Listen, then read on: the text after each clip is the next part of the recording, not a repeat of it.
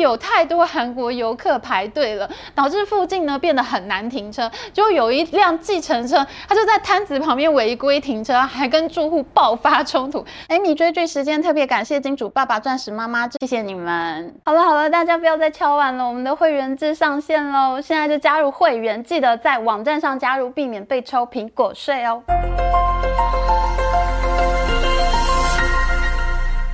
大家好，我是 Amy。最近走在路上，你有没有觉得外国人变很多，观光客回来了呢？我自己觉得有一件事情超奇怪的，我走到哪里都遇到韩国旅游团呢。我去忠孝东路的顺成面包店，前面排了十个韩国客人。我经过大稻城的慈圣宫，竟然韩国游客都在排猪脚面线。哇塞，真的很懂吃哎！慈圣宫都快要被韩国团踏平了。我觉得太奇怪了，为什么到处都是韩国人呢？所以我就做了一个小小的研究，妈，吓了一大跳。大家知道这几年来台湾游客增加最多的国家竟然是韩国吗？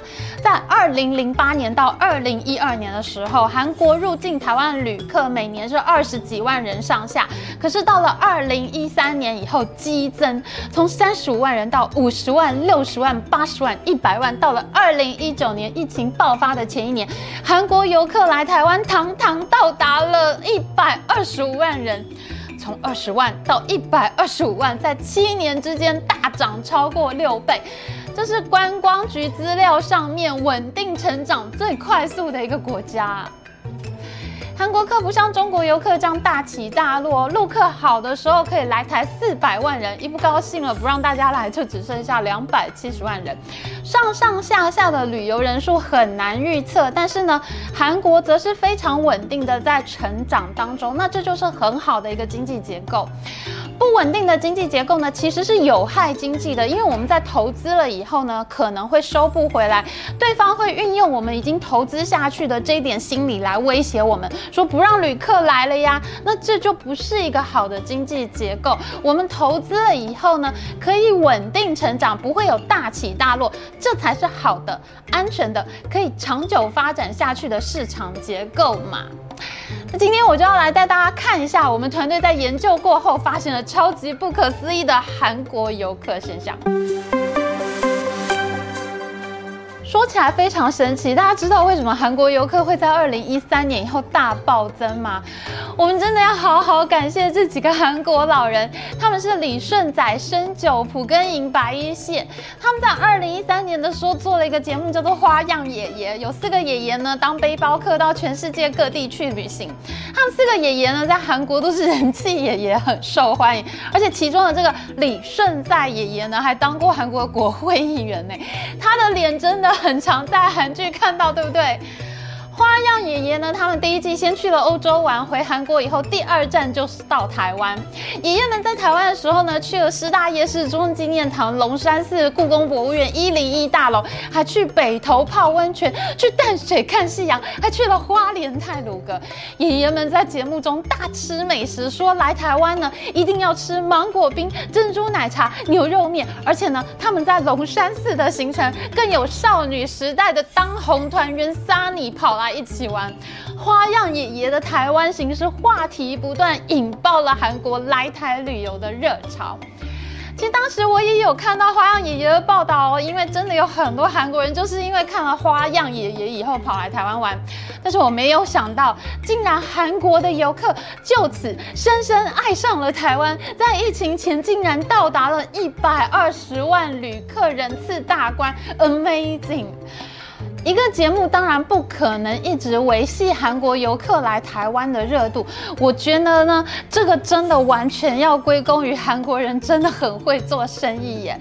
这些年来呢，韩国的影视节目、娱乐团体都到达了国际级的水准，我觉得我们可以好好的学一学韩国人他们是怎么经营台湾旅游这个软实力的生意。花样爷爷打开台湾旅游的热潮以后呢，韩国的旅游业者发现台湾其实是很适合韩国客人的地方。台湾有很多优点哦，譬如说呢，曾经有一个韩国网友的贴文被推爆，他就说台湾有五大优点。第一个呢是距离韩国很近，两个小时就飞到了，玩两天一夜也很适合。哎，这不就很像我们小时候去香港玩，周五下午去，周日晚上回的这个行程吗？那台湾的第二个优点呢，是台湾的气氛独特，有很多的电影场景呢，都让韩国人很想要朝圣。就像是台剧《想见你》呢，就带动了韩国人去台南玩，到拍摄地点拍照打卡的这个冲动。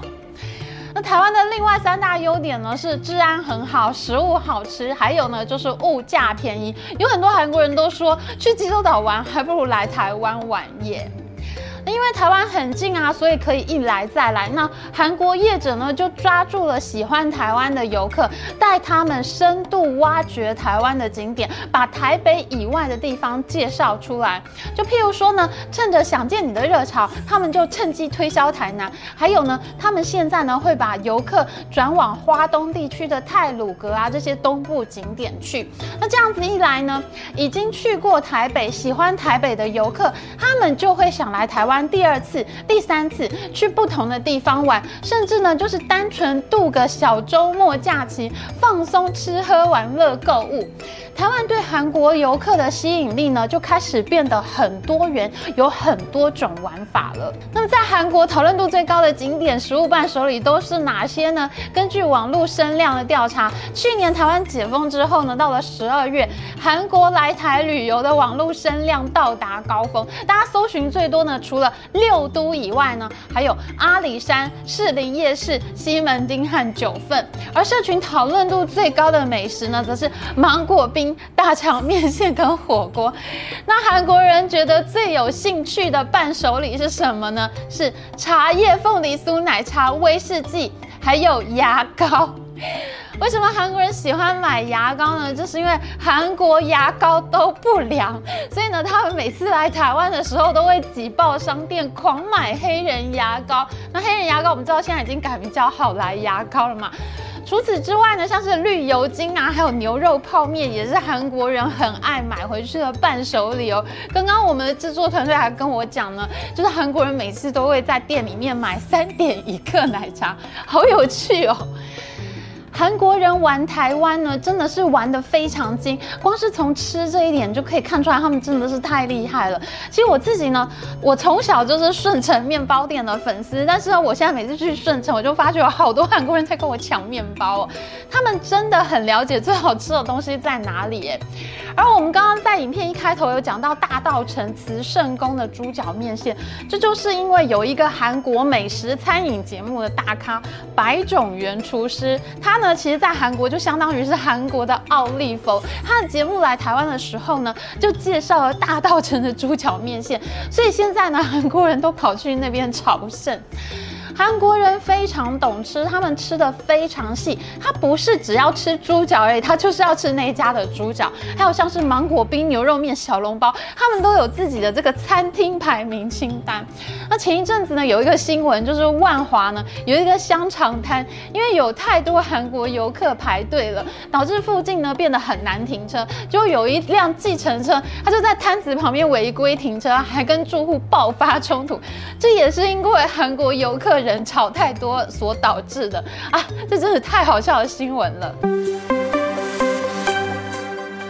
一旦台湾呢在韩国客人心目中建立起口碑，台湾被认定是一个好玩的地方以后，韩国的航空公司实在太会做生意了，他们立刻就开始申请新的航线。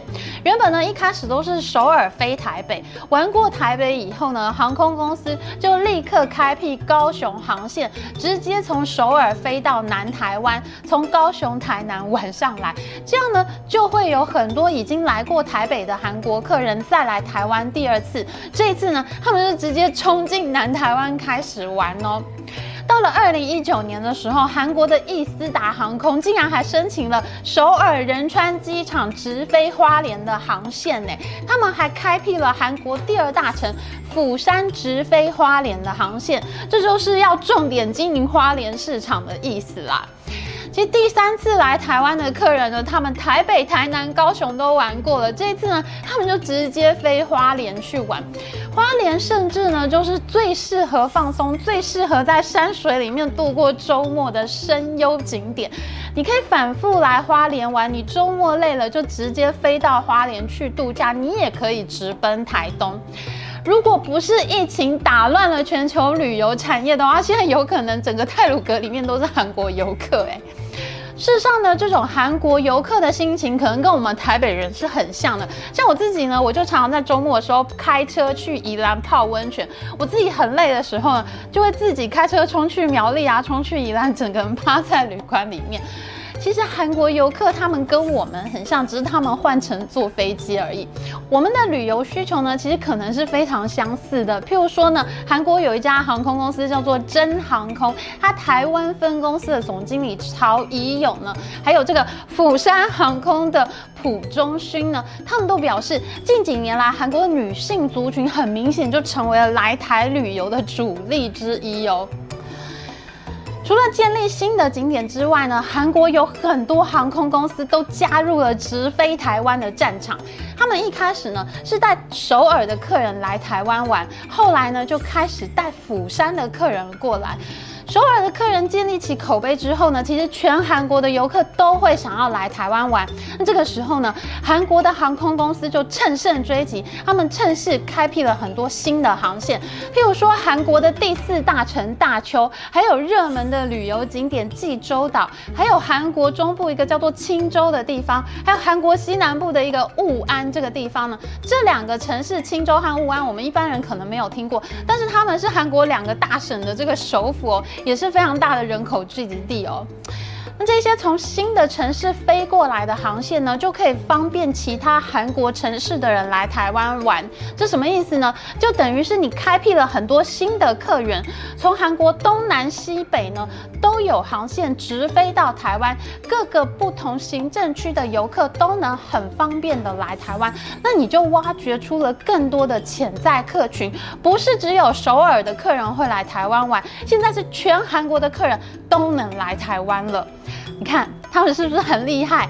他们会找新的景点，让韩国人来台湾玩第二次、玩第三次。他们还会开发新的客群，让不同城市的人也能尝试到台湾来玩。然后一喜欢上了以后，就陷入这种反复不停来台湾度假的循环。你说韩国人是不是真的太会做生意了呢？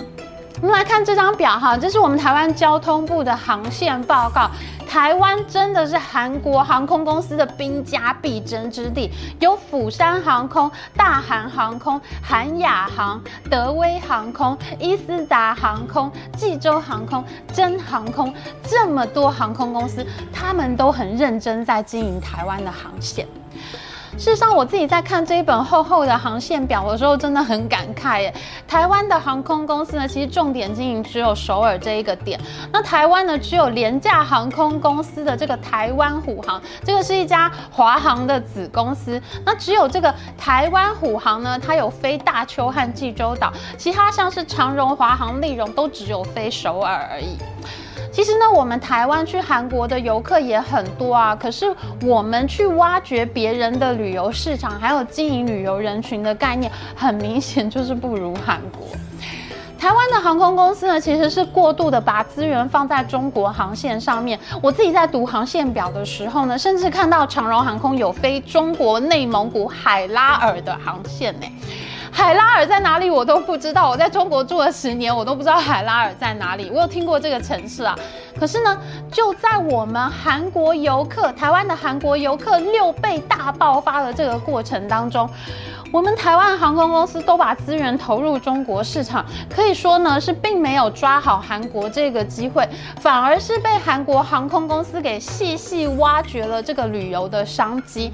所以我觉得呢，在这里面我们自己真的是有眼光上面的失误，也的确有经营决策不如人的地方。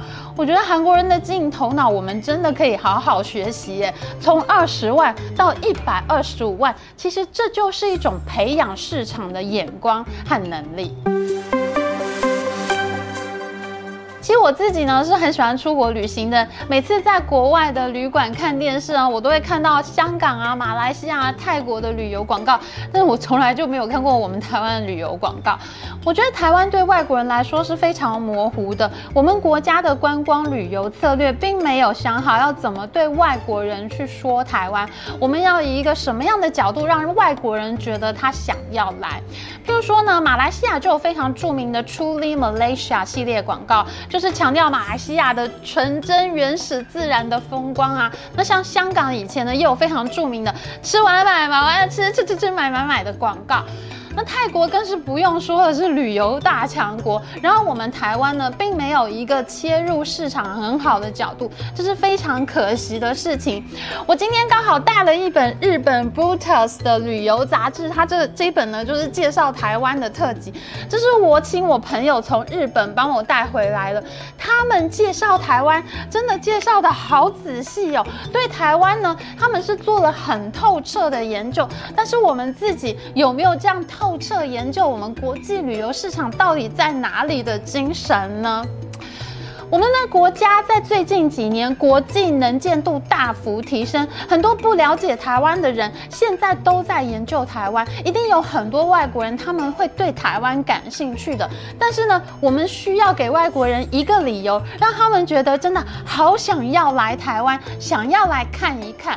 其实我们台湾有很棒的旅游资源，可是我们却没有一个很好的市场策略。我们的观光局总是在推国旅补助，好像只有用钱补贴这种方法而已。可是呢，这种方法却变相垫高了旅馆的定价，并没有真正提升旅游的品质和国际宣传的策略。我觉得我们大家一定要警醒一件事情啊！现在呢，全世界看台湾的眼光跟过去都不一样了，但是我们自己可能并没有察觉到这一点。